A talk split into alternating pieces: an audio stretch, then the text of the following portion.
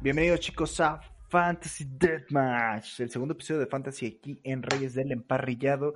Yo soy Conqueror Biblos, su host de este humilde programa. Ya a mi derecha e izquierda respectivamente me acompañan Alessandro, el Fantasy Rookie, y e Israel, el Racing Corona. ¿Cómo están chicos? Aquí muy bien, saludando nuevamente para otro episodio. Eh, aquí pasándola bien, aquí en Tijuana, el clima está muy bien y creo que me voy a echar unas chelas después del fin de semana. Perfecto, me encanta que ya estamos haciendo esto de mitad fantasy, mitad este programa de clima, ¿no? También el laboratorio siempre es, aquí está lloviendo. y pues bueno, hey, chingate una chela por mí porque yo ya, ya juré, ya me juré, ¿no? ¿Y tú, Rookie, cómo andas? Hola, ¿qué tal? ¿Cómo están todos? Eh, sí, aquí las lluvias en la Ciudad de México no, no paran y, y granizo y, y, muñecos, este, hombres de nieve y demás con granizo se, se hacen. Eh, bien, yo ya me pusieron mi primera dosis de la vacuna la semana pasada, lo cual eh, evidencia mi, edad. Y, bueno, ya la sufrimos un poquito, un par de días, pero ya estamos aquí listos de vuelta. Y ahora para vacunar a todos, a ustedes con, con mi sapiencia en el... en fantasy. Ahora sí, me tocó la vacuna y estoy a punto de vacunarlos. Y qué bueno, amigo, porque sentíamos que te perdíamos. Ya veíamos tus mensajes, no sabíamos de ti. Dijimos, no, hombre, lo fulminó esta vacuna. Sí, la pasamos un poco difícil, un poco de fiebre, pero bien, porque no pude checar mis fantasies en esos días, mi, mis ligas, y dije, a ver, esperemos que no haya ningún movimiento interesante durante estos días, porque no voy a poder revisar nada. Afortunadamente todavía estamos, estamos en, en, calma. Ok, perfecto. Y pues bueno, hoy tenemos un episodio dedicado a sus drafts, muchachos. Sabemos que ya se acerca cada vez más a pues, la tierra prometida de la NFL. Y pues justo mientras más cerca, más ligas se crean, más drafts se hacen. Y vamos a tocar hoy lo más interesante y lo más, sabes, como emocionante a veces de tu liga. La primera ronda y algunas rondas extra que creemos que tienen valor. Este, entonces, pues pasemos al Coliseo. Round one, fight. Se abren las compuertas del Coliseo y como lo mencionamos, vamos a empezar a hablar por la primera ronda. El punto clave para muchos de tu fantasy draft, ese, ese, ese preciado pick tan poderoso que va a ser ahora sí que el caballo de batalla dentro de tu liga. Y pues bueno, vamos a hablar de los jugadores que creemos que son más seguros. En este caso va a hablar primero mi estimado rookie que trae el jugador más seguro para agarrar si estás drafteando en la posición 1 a la 4. ¿Y cuál es? Bueno, es que en realidad hay que hacer un, un análisis um, muy detallado, ¿no? Te tocó el difícil, te tocó el sí, difícil. porque eh, yo podría pensar que si, tienes el pick 1, eh, de alguna forma, o sea, estás eh, seguro si tomas a CMC, ¿no? Eh, lo único que, que, a la gente le puede eh, detener de tomar ese pick sería pues la lesión que tuvo el año pasado, ¿no? En que quizás no quisieran volver a vivir algo parecido, pero sabemos que es, es un pick muy seguro. Sin embargo, yo podría decir que pensando que tienes a CMC, Dalvin Cook, Camara y todavía, bueno, Saquon Barkley todavía lo están poniendo con el pick 4, que podría ser Saquon o, o, Derek Henry, serían los únicos dos candidatos que yo vería como en el pick 4 en este momento. Yo eh, elijo a Dalvin Cook como el pick más seguro. Siendo, con el que te podrías okay. sentir seguro, incluso siendo el pick 1 y que tomes a Dalvin Cook y, y no a CMC, yo creo que, que podría ser Dalvin Cook. No mames, oye, ¿qué, ¿cómo ha subido el hype de Dalvin Cook, no? O sea, de verdad es que, bueno, yo todavía estoy un poquito en el tren de Derrick Henry, pero es un poquito más por fanatismo, pero mira que Dalvin Cook no me molesta. ¿Y a ti, Racing Corona? No, yo estoy de desacuerdo. Yo iría con Derrick Henry como el pick 1. De hecho, no sé ni por qué el Christian McCaffrey está posicionado en el global ranking como tírale, número uno. Tírale, a huevo. Sobre sí, todo tírale. porque estuvo lesionado. Ya no tiene la doble amenaza que era Cam Newton hace dos años. Ahorita es a Sam Darnold, que es un pasador más de bolsillo. Y le trajeron armas. Digo, está DJ Moore, Robbie Anderson, que ya tiene una, una relación. Y la verdad no confío para nada en Christian McCaffrey como el, el pick número uno. Y Derrick Henry, la verdad, lo creo que lo, lo merece porque fue ya su segundo campeonato como campeón corredor. Eh, 15 anotaciones por tierra, 1500 yardas. Es muy sólido y creo que también eh, los Titans, pues ahora sí con, con esa división tan floja, pues le da más oportunidad de tener partidos de 200 yardas, cosa que Dalvin Cook, pues eh, hay un poquito de, de, de margen de, maniobra que no. De hecho, yo estoy de acuerdo. El, el o sea, en el momento que vi que Saquon Barkley todavía estaba contemplado en, el 4, eh, sí pensé, aquí debería estar eh, Derek Henry en vez de Saquon. Yo creo que Saquon ya lo podríamos bajar al siguiente, a la siguiente tier.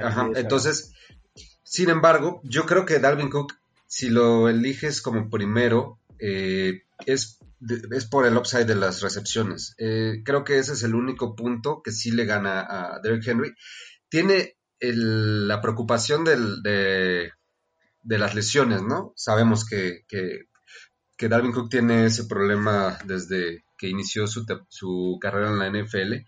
Sin embargo, ya el año pasado nos dio una muestra de lo que puedes, puede lograr, eh, digamos, pues siendo durable jugando la mayoría de los partidos. Pero si piensas que en algún momento Dalvin Cook puede fallarte una o dos jornadas, entonces a lo mejor ahí es donde está la duda y Derrick Henry ha, demostrado ser mucho más durable. Pero yo creo que Dalvin Cook ya demostró tener un upside muy grande, la ofensiva se basa mucho en él y eh, las recepciones, para mí creo que ahí es donde está todo.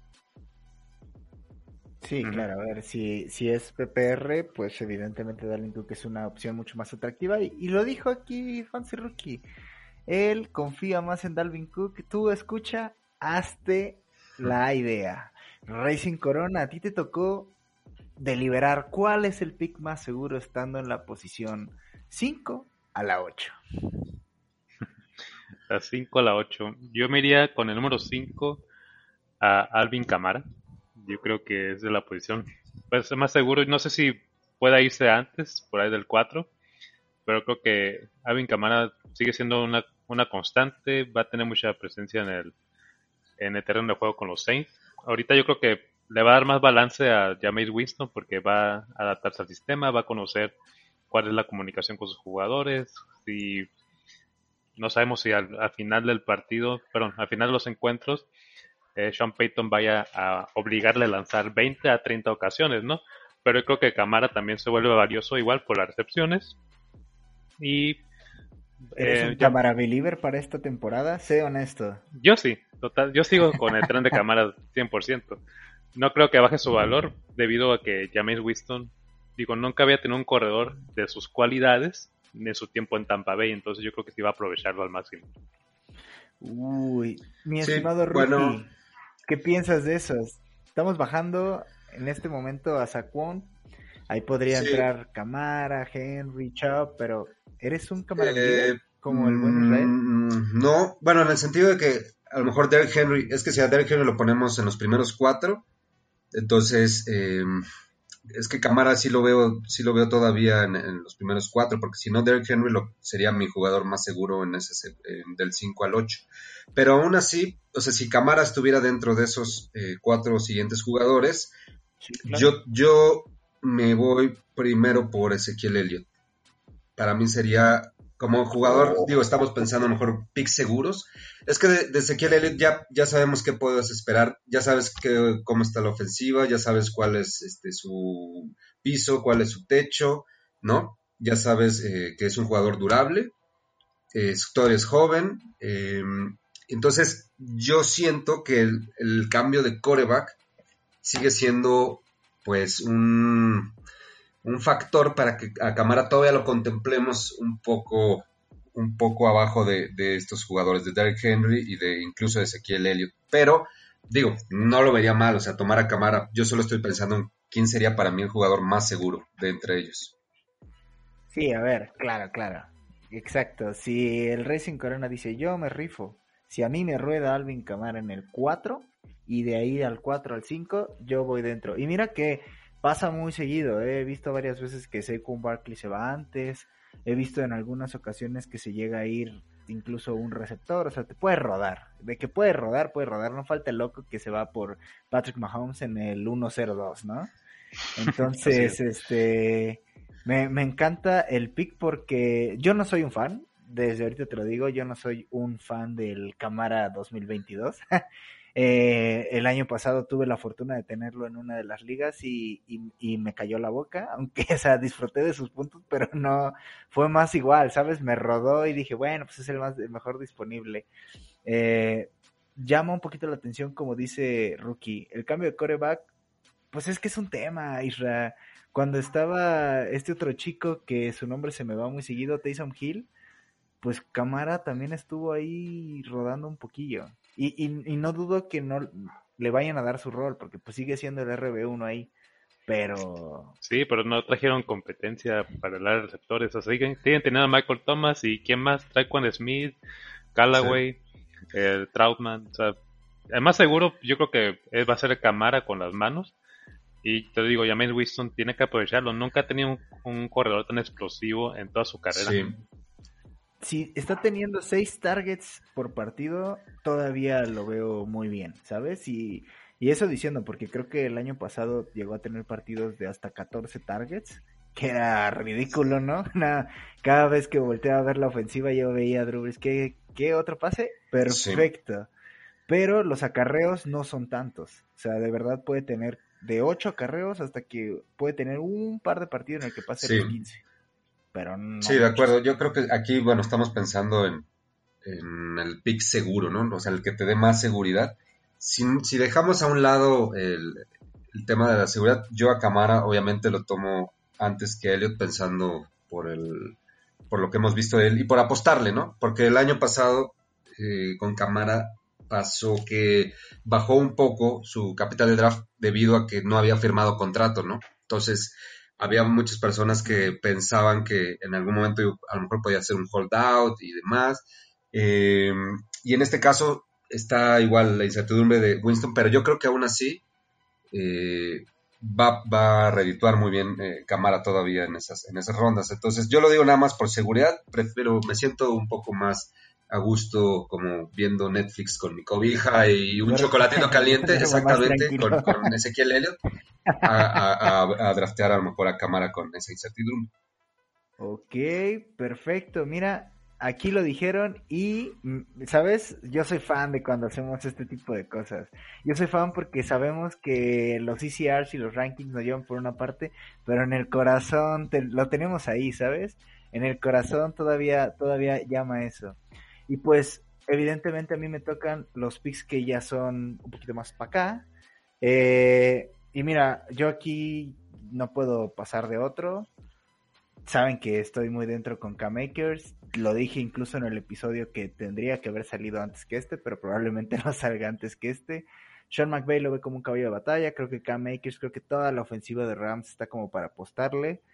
Y si yo estoy entre uno de esos picks, bueno, ustedes me han visto cómo me he estado arriesgando con eso, pero yo creo que no hay un, un running back de segundo año por ahí que tenga un poquito más, que me, que me dé a mí más seguridad que Makers para esta temporada. Y estoy a favor de que si estás por ahí en esos picks, lo tomes, porque de por sí ya te va a dar la vuelta y vas a tener oportunidad de irte por otro también ahí. Entonces, yo no sé, creo que ustedes están, bueno, no sé si están tan dentro como yo, pero pero ya me dirán. A dónde empezamos a destrozar este argumento? mira, a ver.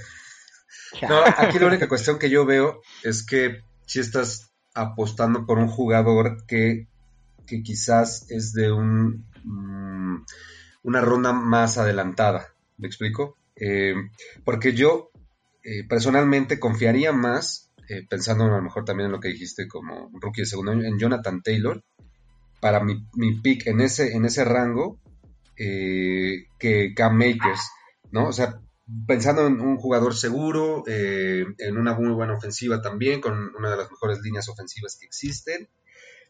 Yo, yo tomaría primero a lo mejor a Jonathan Taylor, antes que a, que a pensando que K-Makers todavía eh, a lo mejor lo podrías tomar incluso hasta de vuelta, ¿no? Estuvo dentro de mis opciones Jonathan Taylor, pero su ADP era del número 6 en running back. Y sí, esto es real. Entonces, ¿sabes? Como que no quise decir, bueno, Jonathan Taylor es muy probable que te ruede a la posición número 9, porque podría no pasar. Este, pensé también en Nick Chubb, que, pero también lo tengo muchísimo más valorado. O sea, siento que no debería llegarte por esos rumbos, pero también te podría llegar. Pero yo digo, yo, está ahí K-Makers. Es que no puedo, rookie. Ahorita voy a- Estoy, Sí, es a ver como una droga dice. y ya no puedo dejar de.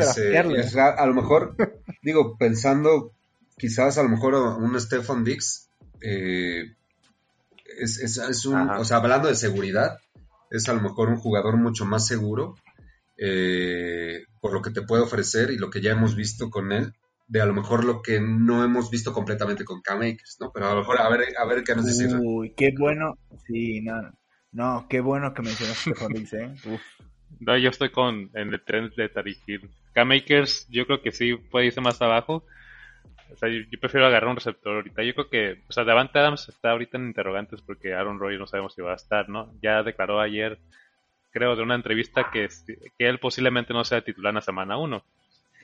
Entonces yo me voy con Tariq Hill por lo que ha demostrado, arriba de 1200 yardas cada temporada, sus 15 recepciones de touchdown la temporada pasada suma- la mejor en suma en su carrera Sí. y sigue teniendo a Patrick Sí. Mahomes. Entonces, yo Sí. creo que es más seguro ir por un Sí, receptor pero- a esas alturas. Y con un promedio de 14.67 yardas por recepción, amigo, es el chico Sí, de las jugadas. porque ahí estás pensando que estás en el pick, te tocó el pick 10 a 12, ¿no? Pensando a lo mejor que estás en una liga de 12 jugadores. Entonces tienes el pick entre, entre el 9 al, al 12, ¿no? Sería más o menos por ahí ese rango. Entonces, sí, ahí vas a tratar de, tomar al jugador que tú consideres más seguro de esa ronda. Entonces, si comparas eh, eh, Cam Makers con ajá, Tyreek Hill o Stephon Diggs, eh, o sea, podrías pensar que a lo mejor sí hay más seguridad en nuestros receptores que en un, en un corredor. Que bueno, obviamente confiamos en que Cam Akers pueda ser ese corredor explosivo, pero mucho pasó el año pasado también, ¿no? Pensábamos que a lo mejor que, Kenyan Drake iba a ser ese jugador explosivo, ¿no? Y, y- y- pensamos en, draftearlo antes que, que a estos jugadores, ¿no? Que, y, y después nos dimos cuenta de que no, pues fue un error completamente. Es mejor tomar al que sea más seguro y pensando en que te llega la vuelta a K-Makers. Si estás en el pick 10, 11, 12, es muy probable que te llegue a la vuelta a K-Makers o a un corredor. Y si no te llegó a K-Makers, puedes tomar a lo mejor a un Nick Chubb, puedes tomar todavía a un corredor que te pueda ofrecer lo mismo que K-Makers en ese sentido. Entonces, por ejemplo, vamos a poner un jugador sobre la mesa que ya sabemos eh, lo que puede ofrecer y en la ofensiva en la que está y el coreback que tiene, que es, por ejemplo, eh, Austin Eckler, ¿no? ¿No pensarías que a lo mejor es mucho más seguro tomar a, a Eckler antes que a Cam Akers? No sé qué opina Isra. Yo creo que sí. creo que sí, porque aparte los, los Chargers reforzaron la línea ofensiva. Aunque la, digo, la AFC es más competitiva del lado defensivo que la NFC, creo que sí tiene más oportunidades eh, Austin Eckler. Además, que digo, Keenan Allen es el otro, el único receptor también es ofensiva. Al contrario de los Rams, que tienes a Robert Woods, eh, Cooper Cup. Y creo que, o sea, si estamos acostumbrados a ver lanzar 500 veces a Matthew Stafford, no dudo que Sean McVay lo vaya a utilizar. Va a explotarle el brazo al máximo. ¿Qué digo? Sí, pero viendo la también- carrera de- ta- también Justin Herbert lanzaba muchísimo, ¿sabes? No, supongo que sí es un punto, pero no es como un puntazo, ¿sabes? No, pero es un punto a favor de lo que ah, me inclino, que me, se puede, Akers puede beneficiar también de esos 500 pases que lancé Stafford, porque en su carrera colegial Akers sumó 69 recepciones. Entonces, creo que Sean McVay en los entrenamientos sí debe, debe darle un poquito más de rol para ver sus cualidades como receptor. Mm, sí. Sí, yo creo que hay... hay- El- la- la- tú, tú, Perdón, perdón. Defiende, defiende tu, tu- a tu Cam Akers. estoy, estoy tan arriba de este tren que en serio no, no me quiero bajar nunca. no, me quiero, bajar. no- no me quiero bajar de este, de este juego. Estoy como Six Flags. Y la lesión de Austin Eckler el año pasado tampoco me preocupó mucho Sí, porque nadie exacto. draftea pensando Sí, sí. en las lesiones. Y no deberías draftear. A menos que te llames este, de Sean Jackson, ¿no? O algo así. Sí, sí, a menos de que te llames Chris Carson, tal vez también, ¿no? O sea, ahí sí deberías draftear pensando en las lesiones. Pero el año pasado, los juegos en los que K-Makers tuvo más de 20 acarreos, explotó, amigo. Estamos hablando de juegos muy buenos y lo único que faltó ahí fue el upside de Sí. touchdowns, ¿ok? El juego incluso contra Nueva Inglaterra, donde tuvo 29 acarreos por 171 yardas, tus 21 puntos te da. Y, y el tema es cierto, no está probado. Pero también hay, hay jugadores que están probados Sí, y que a es- veces no dan los puntos. El año pasado, Eckler, antes de las lesiones, también tuvo un partido ahí flojón. Y no quiere decir que no pueda pasar. Tal vez Austin Eckler, el techo de Austin Eckler podría Sí, ser más, más grande, ¿sabes? El problema de Eckler que vimos el año pasado es que como que se volvió alérgico a la zona roja. No notaba, no notaba, por más que... Por- más Pero sabes que de, o sea, estaba, empezó con Tyrod Taylor, entonces todo el mundo dijo, no manches, ¿por qué drafté a Eckler, no? Qué asco. y, cuando, y lo mejor que le pudo pasar a, a, a esa ofensiva fue, eh, digo, lastimosamente lo, que le pasó a Tyrod Taylor, y ahí vimos lo que realmente, el potencial que tiene Eckler en esa ofensiva. Ahora, yo quiero nada más poner sobre la mesa antes de que acabemos con, Eck- con no tomar más tiempo, pero sí, por ejemplo, si estamos hablando de seguridad, y lo comparamos en ese rango con Nick Chubb, yo creo que eh, a lo mejor ahí sí podríamos tener los argumentos suficientes para decir, creo que Nick Chubb es un jugador mucho más seguro de draftear en esa ronda antes que Cam Akers. Ya vimos el upside, ajá, Es que todavía, ya vimos, este, no importa que esté eh, Karim Hunt, no importa, Nick Chubb se perdió cuatro partidos y aún así acabó dentro del top 10 en el, este, el año pasado. Entonces sabemos que sí superó en yardas, superó en yardas. es de los pocos corredores que tienen ese upside que tiene Derrick Henry nada más por, por correr, ¿no? Nada más por, por, por sus yardas este, de en acarreo. Entonces, yo creo que sí podríamos tener argumentos suficientes para definir que Nick Chubb como un jugador más seguro de draftear antes que Cam Akers, por lo que ya hemos visto. Es que justo, para mí, Nick Chubb, justo hoy subí una historia en Instagram diciendo que para mí Nick Chubb es un running back top 5 en cualquier formato. Así lo puse. Eso es lo que yo pienso de Nick Chubb. Entonces justo pienso que Nick Chubb para mí sería el jugador más seguro entre la ronda 5 y 8, ¿sabes? No, no sé, porque aparte con el tercer calendario más fácil, que ojo, los Rams tienen el segundo calendario más fácil para running backs en este año. Eh, digo, en papel, ¿no? Sí. Porque eso, eso a veces no, no pasa, ¿no? Pero, o sea, es, es muy difícil para mí todavía ver a Chubb por acá, pero sí, claro, si estamos hablando de que es Nick Chubb o Cam Akers, deberías ir por Nick Chubb y no deberías hacer lo que a veces hago, Ok, de no dejar ir a bueno, este, bien, bien. Creo que sí ya entendimos con- un poco cómo están los parámetros, ¿no? De, de- de la- del por qué elegir a Cam Akers en esa, en esa zona. Digo que es completamente subjetivo, ¿no? O sea, na- nadie tiene que draftear igual porque si no sería súper aburrido todo esto del fantasy. Entonces, este, pues pasemos con el siguiente. ¿Cuál es el rookie pick con más valor para ustedes? Y esta vez va a empezar el Israel Díaz, Racing Corona. Ah, Rookie, yo no he pensado mucho en rookies, la verdad. Yo soy de los que le huye los rookies. Pero si, si quiero a uno darle, pues obviamente un real, creo que va a ser Kyle Pitts.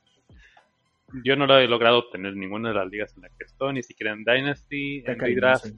Voy a ver si. Es que su ADP está muy caro y, y la verdad está rodeado de receptores muy talentosos como Terry McLaurin, está ahí Keenan Allen también. Allen Robinson está ahí justo después de él. Y la verdad, yo a estas alturas prefiero arrastrar un receptor. Pero creo que sí, muchos van a rifarse con Kyle Pitts. Y ahorita, con obviamente con la salida de Julio Jones y los targets que están disponibles, creo que sí hay que darle un buen valor a, a Pitts.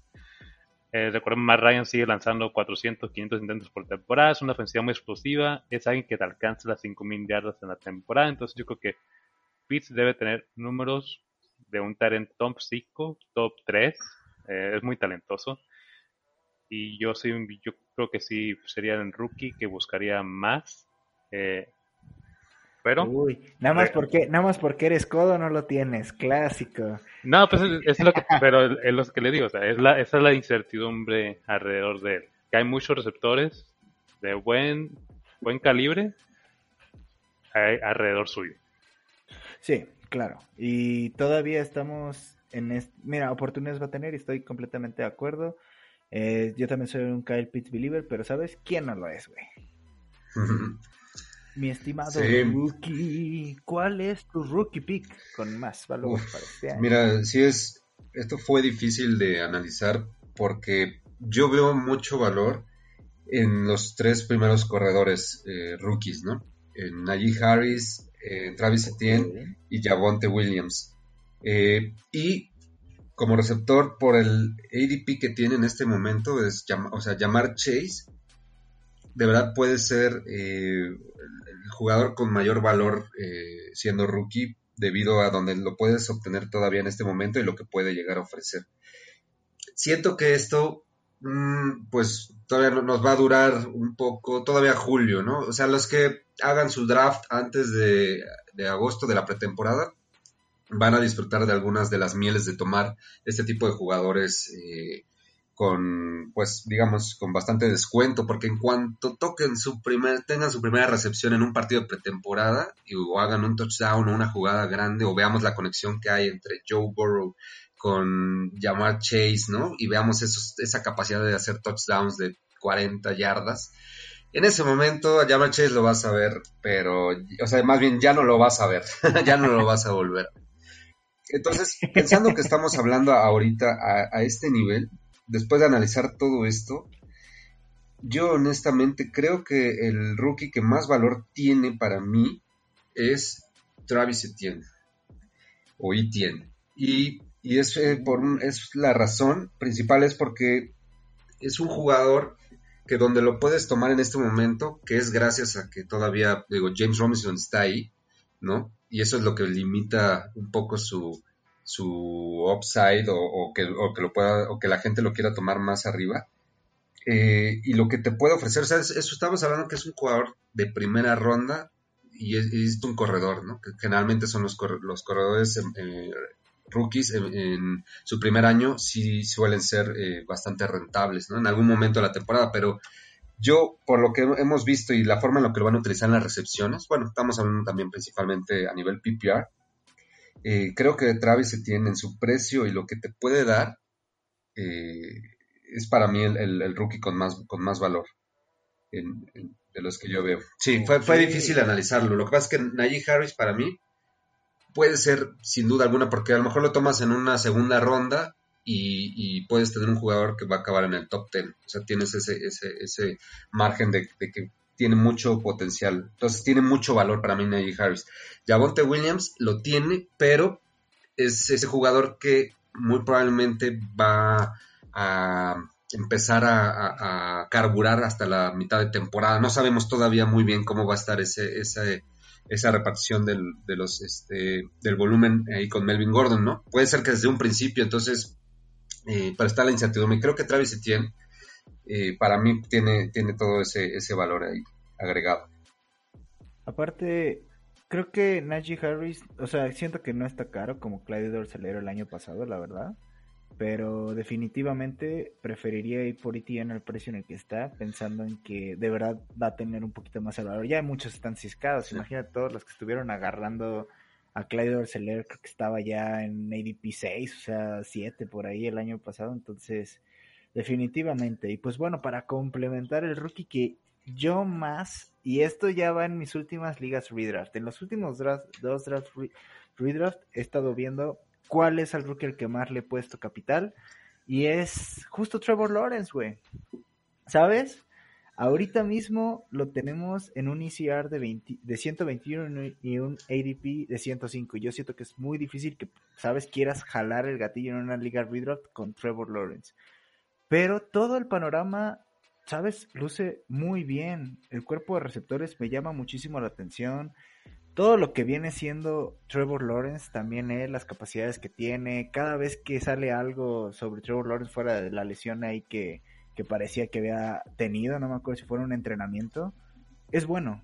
Y definitivamente creo que Jacksonville está muy dentro de este tren. Creo que hay la posibilidad de que justo con Travis Etienne, con la Vizca Chenault, con DJ Shark, con Marvin Jones se pueda generar algo importante. Y creo también que el calendario le ayuda mucho, tanto que se enfrenta dos veces a Houston, ¿no? Entonces, personalmente creo que si hay un rookie que yo siento que tiene mucho valor a la hora de draftear, y no necesariamente porque a huevo tengas que solo draftear a este sobre todos los que mencionemos, porque pues inevitablemente no vas a draftear a Trevor Lawrence antes que a Najee Harris. Este, yo siento que ahí está, siento que ahí está el jugo, ¿sabes? Últimamente, más si eres como yo que suele tardar un poco en agarrar corebacks, ¿no? Entonces, siento que por ahí está el jugo y me gusta la idea. Me, agrada, sí. Eh, Trevor Lawrence definitivamente tiene mucho, mucho... A, mí, el único problema con, con Etienne es, lo, es los receptores que hay en el equipo. DJ Shark, que es, es un receptor de tercer año, buscando tener un, una temporada de Pro Bowler, porque el año pasado se vio muy limitado. Y luego traen a Marvin Jones, la Vizca Chanor, que va, que muchos dicen que posiblemente sea su breakout year. ¿Piensas que está más difícil tener a a Keenan Allen, a Mike Williams, en su momento a Hunter Henry, que a DJ Shark, Marvin Jones y la Vizca? O sea, estoy pensando en un jugador, sabes, igual, también como Austin Eckler, ¿no? Que también tiene un cuerpo de receptores para mí bastante pesadito, ¿no? Sí, yo creo que es más pesado ahorita lo que ofrece Jaguars en de receptores. Uy. Eh... Se va a dedicar un tweet el Keenan Allen, ya me avisaron. Sí. Es que me gustan, digo, sé que tienen, los entrenamientos lo van a utilizar como receptor. Posiblemente sea un Alvin Kamara o un Calvin Hunt en sus mejores tiempos. Sería muy interesante ver cómo se desarrolla alrededor de los encuentros. Pero yo creo que sí es un poquito arriesgado. Eh, sí, eh, es arriesgado, pero digamos por el valor donde lo puedes tomar, creo que puede ofrecer bastante como, como rookie. Y bueno, Trevor Lawrence finalmente pensando que también va a ser ese ese pick de mucho valor como coreback. Vamos, estamos apostándole a, los rookies gracias a, Trevor Lawrence. Sí, a ver, alguien de la ofensiva de Jaguars va a quedar mal, ¿sabes? O sea, podría ser DJ Shark, podría ser ETN, podría ser cualquiera, ¿no? O sea, veremos cómo se va desarrollando, porque también el paso a la NFL, pues también es un paso que también va a dar este chico Trevor Lawrence, no por ser el pick número uno, ya es como, güey, el que mejor puede ir, ¿no? El que mejor puede salir. En una de esas hasta Mac Jones, no sé, hace algo increíble. Pero supongo que viéndolo desde la perspectiva, en el peor de los casos, yo creo que ETN y, Trevor Lawrence sería como el combo perfecto en fantasy si algo sí, bueno, lo, que, lo que vamos a ver con, con Travis Etienne es ese tipo de jugador que con poco puede hacer mucho. O sea, jugadas explosivas, cinco targets en un partido y, y con eso puede hacer mucho. Eh, entonces yo por eso creo que, sí puede, puede ser un... Y es que aquí hay, que tomar en cuenta eh, pues que son también, eh, se conocen, ¿no? Es como el caso de Joe Burrow con Jamar Chase, ¿no? Sabes que ahí ya hay una conexión, una química. que, que, Trevor Lawrence la tienen también, o sea, eso no hay que, no hay que, hay que tomarlo mucho en cuenta, ¿no? Que, que ahí es donde también está, está digamos, pues la salsa secreta, ¿no? De, de, que Travis Etienne pueda ser un, pick de mucho valor. Sí, a ver, estamos hablando de que Travis Etienne ha podido tener más de mil yardas con 85 recepciones. Y, con Trevor, Trevor Lawrence. Podría volver a pasar y no necesariamente tiene que mermar al 100 otras, otra, otras áreas. Digo, nunca sabemos, ¿no? O sea, al final lo que necesitamos son toques de balón. Y si no tienes la cantidad de toques de balón, al menos como dice el rookie, tienes que agarrar jugadores que tú confíes que con lo que tengan pueden hacer, ¿no? Y si Etienne está en tu lista, amigo, yo quién soy para decirte algo, ¿no? ah, pero no fuera mi cama. Ah, ¿verdad? ok, Vamos a ver. Sí, sí. Eh, eh, cuando empiecen los, los partidos de pretemporada, esto obviamente va, va a cambiar y vamos a ver es posible que estamos hablando ahorita de Travis Etienne como un gran valor y ya después lo vamos a ver en ronda 3, ¿no? Después de que lo veamos en acción con Trevor Lawrence. Entonces, Por eso es que ahorita para mí tiene mucho valor. Ya después podemos pensar que sí puede ser un poco más riesgoso. No, a ver, si, si Travis Etienne tiene unos juegos de pretemporada increíbles, quién sabe, ¿eh? Quién sabe dónde lo podríamos estar viendo en su ADP. Entonces, pues pasemos ahora con el pick con menos costo y mayor beneficio. Rookie, tú eres un rey del costo-beneficio, así que tienes, que- tienes, que, tienes que abrir aquí. Sí, bueno, de acuerdo. Eh, siempre me gusta intentar encontrar esas joyas perdidas. El año pasado, la, la mejor joya de todas, de, el, el jugador que se llevó el premio de El mayor, este, no, no, fue Stephon Dix, sin duda alguna, ¿no? Eso, eso lo, digamos, todos lo sabemos, de la ronda en la que lo podías encontrar, eh, con una sexta ronda, incluso creo que hasta séptima llegó a veces a caer. DJ Eh, estaba más arriba, amigo. Exacto, sí, se llevaban antes a Yuyu, se llevaban antes a DJ Moore, se llevaban antes a quien, qui- quien quieras, quien pienses, eh, que, que a este mm, Stephon Dix. Entonces, otro jugador que tenía ese perfil más o menos era Will Fuller, ¿no? Que también ahí le echamos el ojo, de un jugador que podía ser muy barato y con mucho valor. Ahora, este, este año, revisando, es que normalmente hay varios factores. Uno, ver cuál de, de las ofensivas eh, están subvaluadas, ¿no? Muy deva- este, devaloradas lo- lo- los receptores. Y después ves que tengan un- el potencial del coreback y, y que la ofensiva pues sea interesante, en línea ofensiva, en la división, etcétera. Entonces, tomando en cuenta todos esos factores, el muchacho que ahora tengo yo en la mira es a Michael Pittman Jr., ¿no? Que me parece que también ya hemos hablado un poco de, de él. Pero siento que ahorita con es- esa ofensiva, o sea, ¿quiénes tienes? A Michael Pittman, tienes a T.Y. T.Y. Hilton Hilton. y a, Par- y a Paris Campbell eh, como los tres receptores, ¿no? Y el, el ¿dónde los encuentras? O sea, en- eh, abajo del pick, eh, del ADP está, Pittman está a partir del, por ahí del 110, 115. Sí, muy probablemente si estás como, ya sabes, en esas ya rondas tardías y todavía le bajas un poquito al automático, seguramente lo vas a encontrar por ahí. Exactamente. A menos de que drates con el Byron, ese güey no perdona ni un... Sí, entonces yo creo que Pittman es de esos jugadores, de esas joyas que vas a poder encontrar muy abajo, que incluso está mucho más abajo porque otro jugador que a lo mejor piensas es la Vizca Chanel, ¿no? Que te- tienes un poco de esas características, pero eh, Pittman de verdad tiene el potencial para ser el, el- el- el- el target número uno en esa ofensiva, ¿no? Sabemos que T.Y. Hilton pues ya está un poco más de bajada, eh, la temporada pasada ya empezó a cerrar un poco, un poco mejor, pero ya, ya va de bajada, ¿no? Ya, ya tampoco, ya no, ya no es un chamaco. Eh, y. Pittman, pudimos ver algo de su, de su techo eh, en un partido contra los Titans en la temporada pasada. Un partido más de 100 yardas que tuvo eh, 10 targets, tuvo un touchdown. Y tenía a Philip Rivers de coreback, ¿no? Que, que sabemos que Philip Rivers pues, ya también estaba ya en las últimas, ya a punto de, de- de retirarse.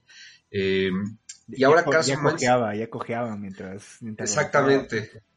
Entonces aquí eh, la incógnita es, es Carson Wentz, pero podemos pensar que Carson Wentz es un coreback mucho más eh, efectivo, rentable de lo que fue Philip Rivers en su última temporada. Y para mí, o sea, Pittman, eh, sobre todo por, por, eh, un capital de draft interesante, ¿no? En segunda ronda, los Colts. Eh, es un jugador que, tiene un porcentaje de atrapadas muy alto, arriba del 89%. O sea, tiene muy buenas manos, es un jugador muy seguro, tiene, digamos, el, también el físico para ser un jugador de zona roja. Y que muchos comparan con Kenny Goladay, ¿no? O sea, tiene, tiene sí esas comparaciones para ser un receptor realmente alfa en esa ofensiva. Entonces, yo ese, ese es el, y esos son los argumentos que doy para pensar en Pittman como un, un gran valor en tu draft. Dentro, amigo. Yo estoy completamente dentro. No, es más, ni te voy a, no te voy a decir nada. Estoy feliz con eso. Ya, Isra, sácame una sonrisa, es hora. Michael Pittman, ay no, mira, Michael Pittman creo que es un jugador con una buena oportunidad. Digo, está en un cuerpo de receptores donde solamente está él y T.Y. Hilton arriba, ¿no? Y no hay Tyrens, Y no Paris hay... Campbell, sí. O sea, está Paris Campbell, está Zach Pascal, no hay un Tyrant dominante en su ofensiva y creo que Carson Wentz pues está en esa consigna de su parte de demostrar que es un coreback confiable, que puede lanzar 300, 400 pases sin tronarse. y creo que Fan Rake sacó lo mejor de él cuando estuvo en su tiempo en Filadelfia. Entonces, creo que sí podemos, pues más o menos, tratar de descifrar que va a ser una ofensiva mucho más eh, dinámica. Y yo creo que ahí Carson Wentz pues, puede beneficiarse de eso. Sin embargo, eh, ahora sí algo que fue en su contra es que Michael Pittman pues no es un receptor tan veloz, es más colocado para, para como receptor de posesión, alguien que, que pueda, puede ganarte ya después de recepción, tipo Michael Thomas, tipo ahí eh, Tyler Lockett, pero yo creo que vamos a verlo en tardes un poquito más limitado de lo que pensamos. Uh, ok, estoy dentro, pero entonces, ¿cuál es para ti el pick con, sabes, más barato y con muchísimo valor, mi estimado Israel? Yo, yo iría con, o sea, mayor costo-beneficio, Michael, ah, no, menor costo-beneficio es Michael Gallup para mí. Ok. Creo que Michael Gallup está en un año determinante para él, para tanto demostrar su valor como un buen receptor, porque sí lo es. Ahí, a cierre de la temporada del año pasado con Andy Dalton creo que estuvo mostrando buenas cosas, conexiones a lo profundo, manos seguras. Eh, hubo partidos donde destacó con más de 10, 15 puntos. Y si él posiblemente sea ahora sí el sacrificado de esa ofensiva, porque si él creo que no va a ir a ningún lado, a Mari Cooper tampoco. Creo que Michael Gallo buscará un super contrato el año que entra en otro equipo y buscará tener esta temporada algo muy notable. A ver, te digo algo, Michael Gallup lo único que tuvo es que todos los puntos que hizo, o sea, porque casi termina con mil yardas. Y entendible, porque estaba ahí, Ben Nucci en algún punto estuvo de starter, ¿no? Este, solamente fue, hubiera repartido, ¿sabes? De esos 25 que le metiste a Seahawks, esos 5 se lo hubieras metido tal vez a tu primera semana, ¿no? Para que no, no nos hubieras dejado con un 8 ahí y, Mike McCarthy otra vez vuelve a sacar las, ¿sabes? Las clásicas de no, yo creo que Michael Gallup se ve muy bien. Que ya no le creo nada porque ese güey me hizo draftear a Michael Gallup bastante caro el año pasado. Pero estoy dentro, amigo. Creo que para donde está ahorita es un claro, ¿sabes? En fantasy un wide receiver 3 alto, al menos en proyección, tomando que Dak Prescott siga ahí. Sí, de acuerdo. Puede ser, eh, sí, un jugador que que pueda ser rentable como receptor 3, si a lo mejor lo usan en, la posición de slot, ahora pensando que Alam lo van a usar un poco más afuera. Eh, yo estoy viendo que según Fantasy Pros, los, eh, rankings, o sea, Gallup lo tienen los expertos eh, en, el, en el receptor 46 y Pitman está en el 48. Entonces tampoco nos fuimos muy, muy abajo. Ufa. Uf, ufa. No, mira, a ver, que de receptores hay bastantes, me gusta. Y pues bueno, la verdad es que yo me voy a aventar uno que yo creo que está, es un poquito más caro que el de ustedes. Eh, Team Tebow. Team Tebow, ah, verdad, no es cierto, muchachos. Vamos a irnos con Logan Thomas. ¿Por qué? Porque, sabes, últimamente creo que no le he dado el suficiente valor y amor a Logan Thomas y creo que es hora de aceptar que Logan Thomas ahorita mismo debe estar considerando en el top 10 de alas cerradas. El año pasado tuvo un increíble desempeño eh, y, siento que este año con Fitzpatrick como que todo luce un poquito mejor, ¿no? O sea, de verdad Logan Thomas se ve, se ve decente.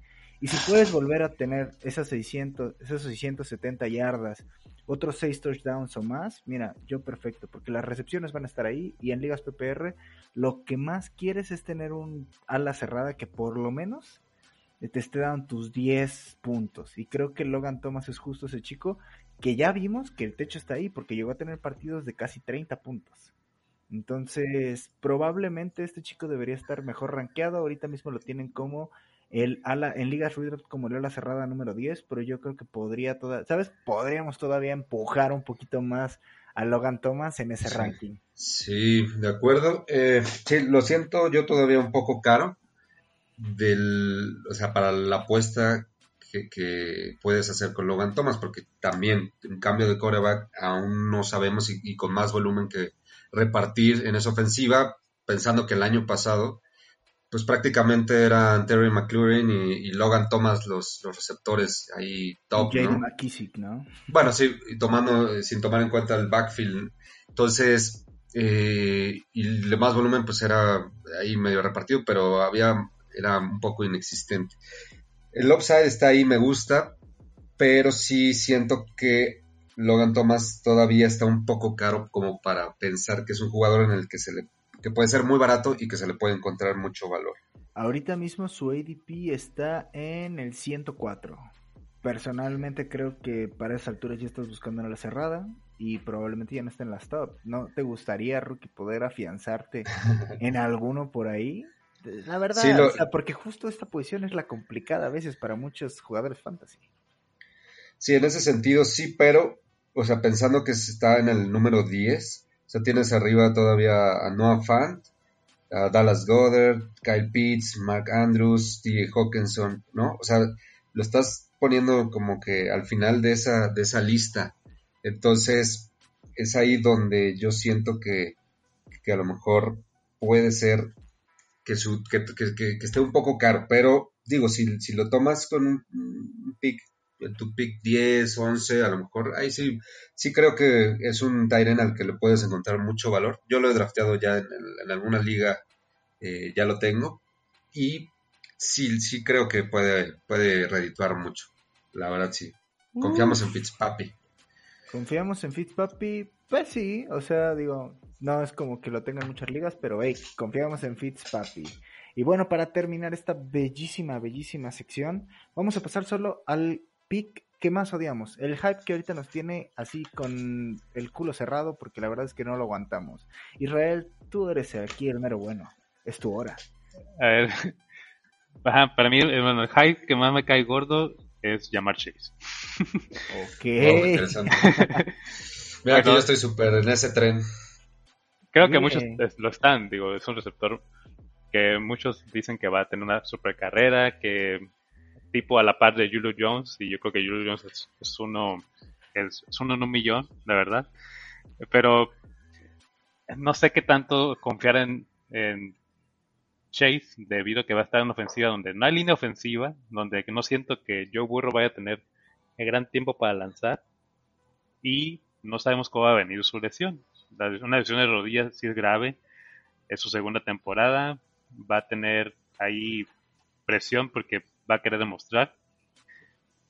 Y no bueno, y aparte está rodeado de otros receptores talentosos como T. Higgins, Tyler Boyd, yo creo que va a ser también un, jugador que no va a aceptar que alguien le robe targets.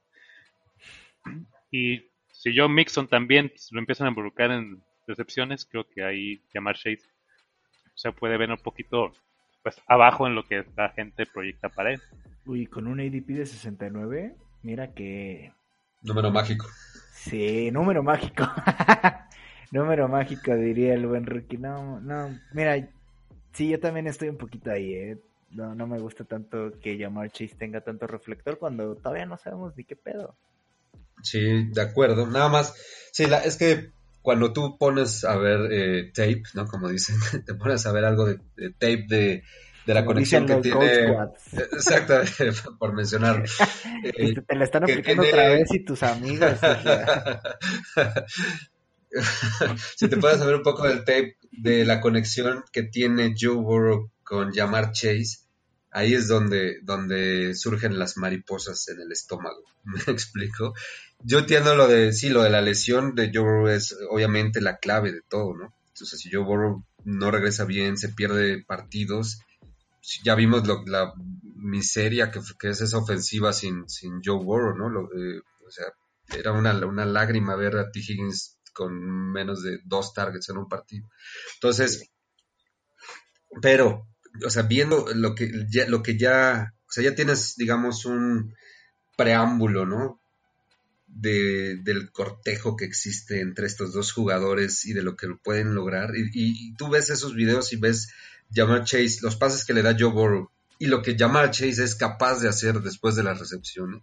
Entonces, eso sí te, sí te da a pensar que por el precio ahorita de pagar Jamar Chase, en este momento, como tu receptor 3, o sea, ni siquiera el 2, como el receptor 3, eh, creo que es más que válida la, la apuesta, pero el hype va a subir. Esto, esta, eh, va a haber una erección así gigantesca. Mm, Perdón por ser cálmese, tan Elon gráfico, Musk, pero, cálmese. pero, pero va a ser en cuanto, les prometo que en cuanto veamos la el primer pase de Joe Burrow a Jamal Chase en pretemporada, Jamal Chase ya lo vas a estar viendo pues sí en tercera ronda.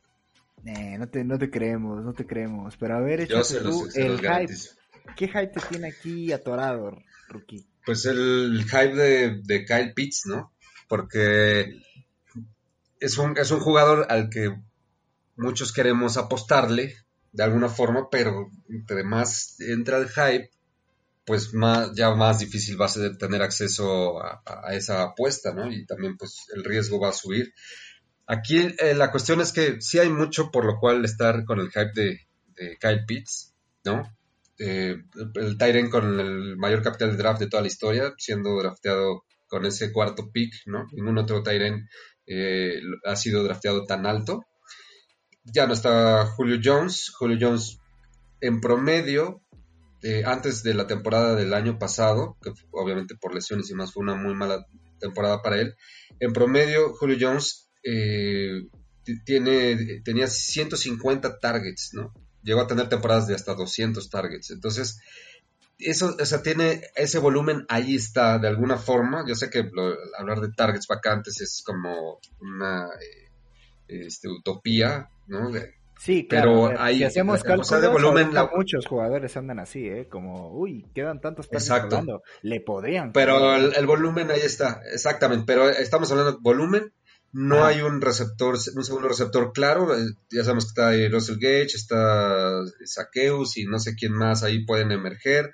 Pero ya tienes a un, a un, a un tight end, eh, con ese capital draft. Tienes a otro end como Hurst que todavía va a jugar contigo, que te puede hacer esas labores de bloqueo, en donde puedes liberar mucho a Kyle Pitts para labores de recepción como receptor.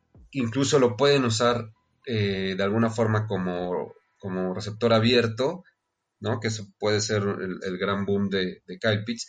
Pero, eh, y los, todos estos, estos argumentos, o sea, para que Kyle Pitts pueda pagar lo que los- en la etapa en la que lo estás adaptando, se tendría que cumplir todo esto, ¿no? Al pie de la letra. O sea, que, que, el- tenga el volumen vacante de los cin- 150 targets, que lo usen como receptor, que usen a Hurst más como bloqueador, etcétera, etcétera. Que no emerja otro receptor 2 como Gage.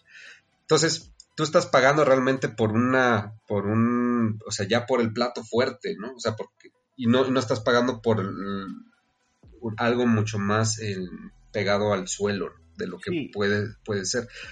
Y Ese, es- ECR ese es el único problema que yo veo con el hype. ¿eh?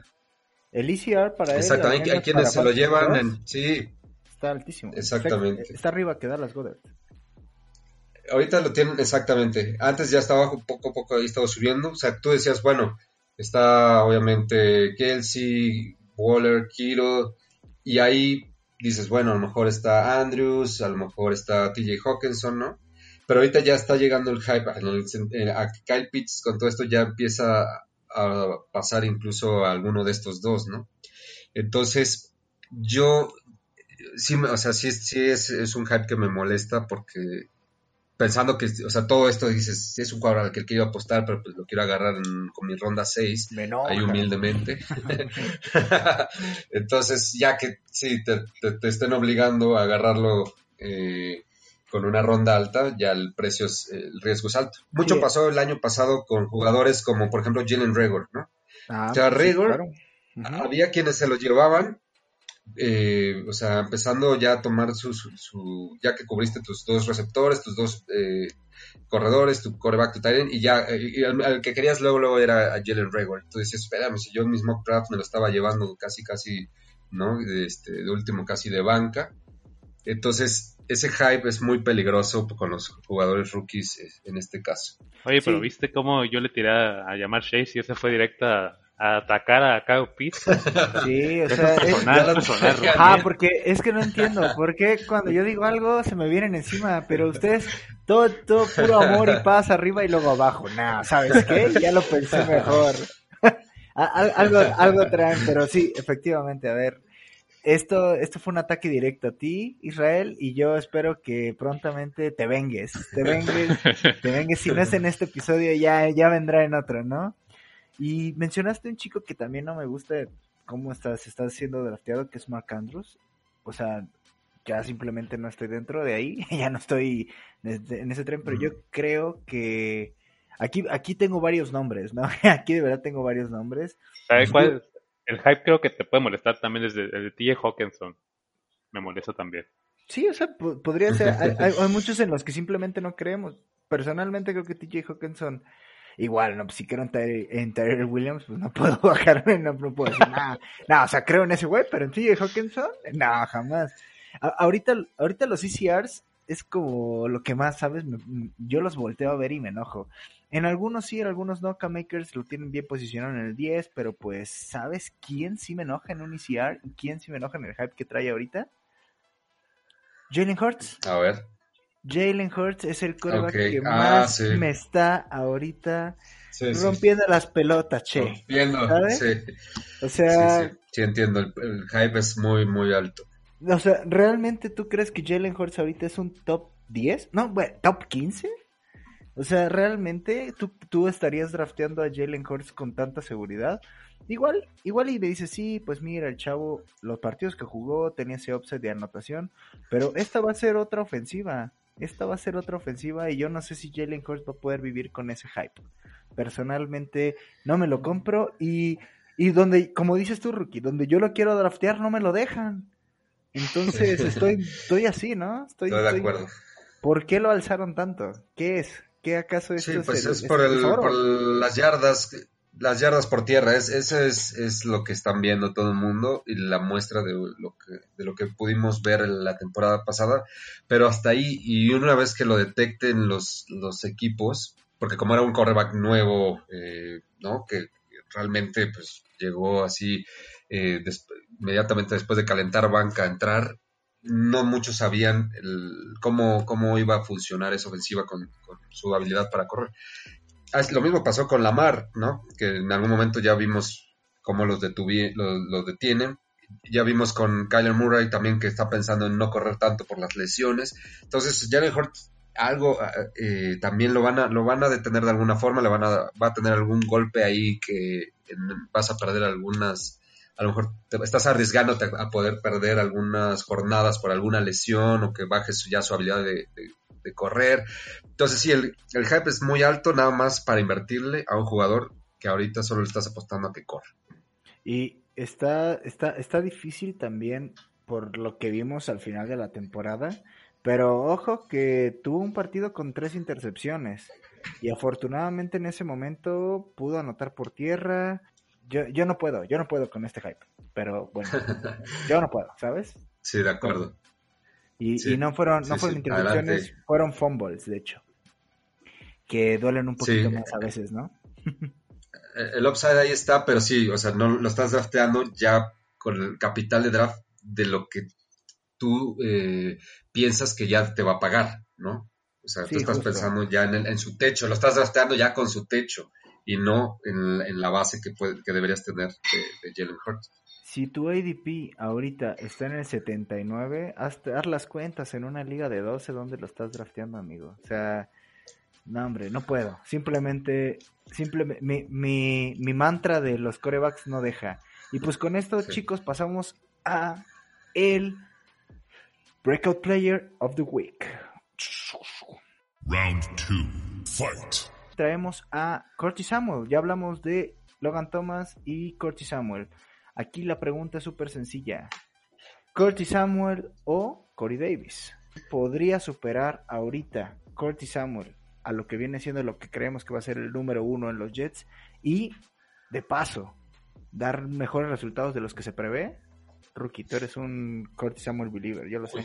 Eh, soy más, yo soy más Corey Davis. yo estoy más del lado de Corey Davis. O sea, si me pones a comparar los dos, yo sí voy más por Corey Davis por el pensar que es que, el, que Corey Davis sí es el, target número uno, el que puede ser el target número uno de esa ofensiva.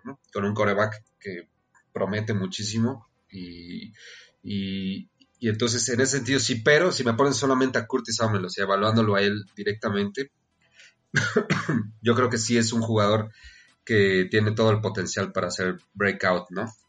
Eh, de hecho, desde el año pasado, sí, el, año pasado, antes de que llegara Robbie Anderson a los Panthers, ya Curtis Samuel ya, ya, ya lo estabas visualizando como un sleeper, ¿no? Ya estabas estudiándolo, pensando y decir, bueno, DJ Moore está un poco caro, me puedo llevar una versión eh, light de DJ Moore, que es Curtis Samuel, eh, pensando que iba, esa, ofensiva iba, a ser mejor que, la temporada anterior.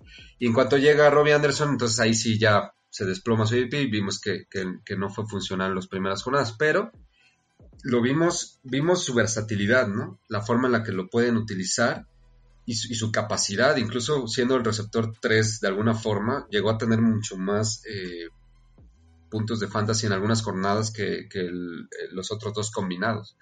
Entonces, eh, yo sí siento que, la forma en, lo que, en la que lo pueden utilizar, sobre todo con Fitzpapi, ahí me, da a pensar que sí, que Curtis Samuel tiene, tiene todo el, el potencial para ser un, candidato breakout.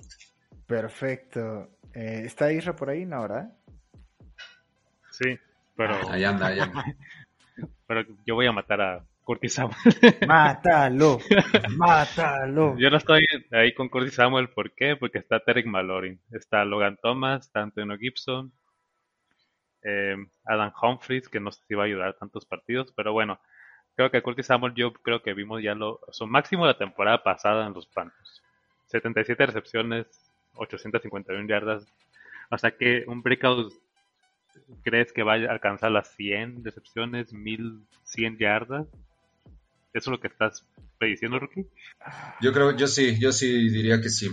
Solo por pensar que es el número 2 en esa ofensiva con Fitzpapi. Sí, claro, a ver, evidentemente la gente cree eso porque su ADP está más arriba que el de Corey Davis, está justo en el número 100.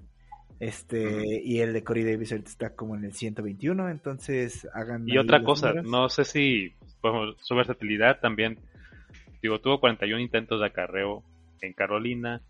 Ahorita yo sé que se reencuentra con Ron Rivera, que fue que lo drafteó, pero en esa ofensiva está JD McKissick, y el año pasado demostró buenas manos. Yo creo que, o sea, sí, sí dudo de hecho de que alcance las 77 recepciones. Yo creo que bajaría más sus números. Eh, no voy a decir considerablemente, pero no. Yo creo que ya vimos lo suficiente para él. Uy, fuertes declaraciones. Yo también creo que tal vez en las recepciones puede estar. Yo creo que puede estar igual, pero siento que donde más va a brillar va a ser en los touchdowns. Tengo esta idea de que Curtis Samuel puede llegar a ser muy touchdown dependent, pero Creo plenamente que van a ser para él esas jugadas, ¿sabes? Pero el año pasado ya vimos que ese tipo de jugadas de engaño y pases laterales rápido, si no era Mike Davis, era Curtis Samuel, entonces creo que por ahí podría estar, ¿sabes? Si le funcionó a Curtis Samuel, ahorita que no estaba este, este chico eh, Christian McCaffrey, pues igual y también aquí le encuentran un Otra cosa aquí de, de Fitzpatrick es que yo creo que muchos están visualizando que Fitzpatrick va a jugar los 16, 17 partidos. Y tiene desde, desde 2014 que no juega los 16, ¿eh? Entonces, ya, ya te ha pasado, ya tiene casi 39 años. No es un chamaquito. Entonces, eh, otro punto en contra de Fitzpatrick es que cuando le comandan toda la responsabilidad de una ofensiva, tiende a ser interceptado muchas veces. Nos está tirando, rookie. no, no, podemos. Yo creo que Fitzpatrick es, está en un año también de él de muchas dudas. Tanto puede ser un año espléndido para él como uno de los peores. Se oye su retiro inminente. Y, ah, su retiro inminente, exactamente. Y luego, si, si él no da el ancho, pues ¿quién tienes ahí detrás? A, a, otro coreback que no ni conocemos. Bueno, a dos corebacks que no sabemos qué puede pasar. Heineke, que tiene dos años. Pero. Kyle Allen podría estar ahí. Están, ahí, están las dudas, ahí están las dudas. Por cierto, esto también me podría molestar mucho. Que Derek Carr no esté tan valorado, pero Ryan Fitzpatrick sí. Eso, muchachos, también me rompe las pelotas. Pero bueno, vamos, al, vamos ahora sí al decreto fantasy que hoy le toca a Rookie, hoy se estrena aquí, lo vamos a descorchar. Y pues bueno, ¿cuál es el decreto fantasy para los chicos de este episodio? Ok, el decreto fantasy de esta semana es Draftear a Patrick Mahomes en primera ronda es equivalente a casarse antes de los 25 años. O sea, simplemente no lo, no lo hagas, simplemente no lo hagas, no lo hagas, simple. Ah, Olvídalo, no lo hagas. Ey, ya escuchaste, Isra, ya escuchaste, Isra. No te vayas a casar, eh, no te nos vayas. No, yo estoy pasado los 30, todavía no me caso. Todavía no me caso, así que Eso, le dijo Israel, ¿no? Si no drafteo a Patrick Mahomes, no nos casamos. Entonces, perfecto, chicos, con esto cerramos el día de hoy. Israel, ¿cuáles son nuestras redes sociales? ahora hay que seguirnos en Real Emparrillado en Facebook. A mí en Twitter me pueden encontrar como guion bajo Racing Corona y Instagram rd- rde.mx. Ahí mando un saludo al head coach que se están cargando unas buenas gráficas. Uy, el head coach, un saludo al Richie, a mí me encuentran como Conqueror Fantasy, vayan a seguirme, eh, ya, ya ahí me han estado siguiendo y comentando mis fotos, qué divertido, cáiganle. Rookie, ¿dónde te vamos a encontrar a ti? Por el momento en Twitter, arroba fantasy rookie con i latina. Estamos ahí eh, también para lo que se ofrezca. Para lo que se ofrezca, ya, ya escucharon chicos, para todo lo que se ofrezca, mi rookie, mi rookie se avienta, total, ya está vacunado, ¿no? No, pero antes de despedirnos, yo quiero decir que hoy no quise ser un tirano, pero, pero no sé, creo que hay varios jugadores ahí con muchos cuestionamientos en mi cabeza y mi cerebro Está se bien. comportó de una mala manera el día de hoy. No todo es color de rosa. No todo es color de rosa, lo dijo Fancy Rookie.